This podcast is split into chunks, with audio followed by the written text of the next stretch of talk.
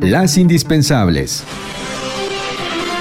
Muy buenos días en este primero de febrero de 2021. México suma 158.536 muertos confirmados de COVID-19, siendo enero el mes más trágico con más de 32.000 decesos, es decir, uno de cada cinco muertes de todo el país se han presentado en el arranque del año. De acuerdo con la Secretaría de Salud, son ya también 2.059.964 casos estimados acumulados. Al inicio del segundo mes de este 2021, la Ciudad de México, con el 87%, sigue encabezando la lista de ocupación hospitalaria del país, seguido por el Estado de México con 82%, Puebla con el 78%, Hidalgo con 77% y Morelos con el 76%.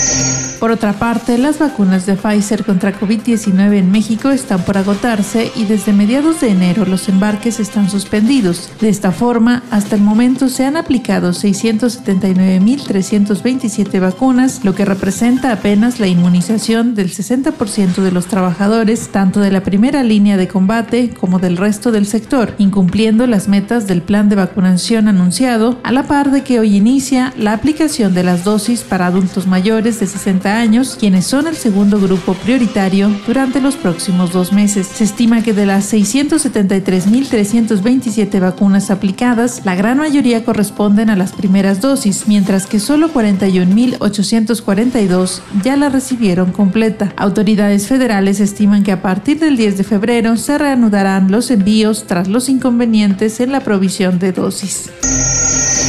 Este lunes, a poco más de dos semanas del incendio en el cerebro del metro, que afectó el servicio de varias líneas, se dará la reapertura de la línea 3, que va de Universidad a Indios Verdes. Será la segunda línea reactivada después de la línea 1, la cual continúa operando con un intervalo de 4 minutos entre los 18 trenes que circulan, la cual continúa operando en un intervalo de 4 minutos entre los 18 trenes que circulan. Esta crisis de movilidad se agudiza con la actual pandemia, ya que la situación en dicho transporte masivo era crítica previamente. Un avance informativo de Agencia Central de Noticias.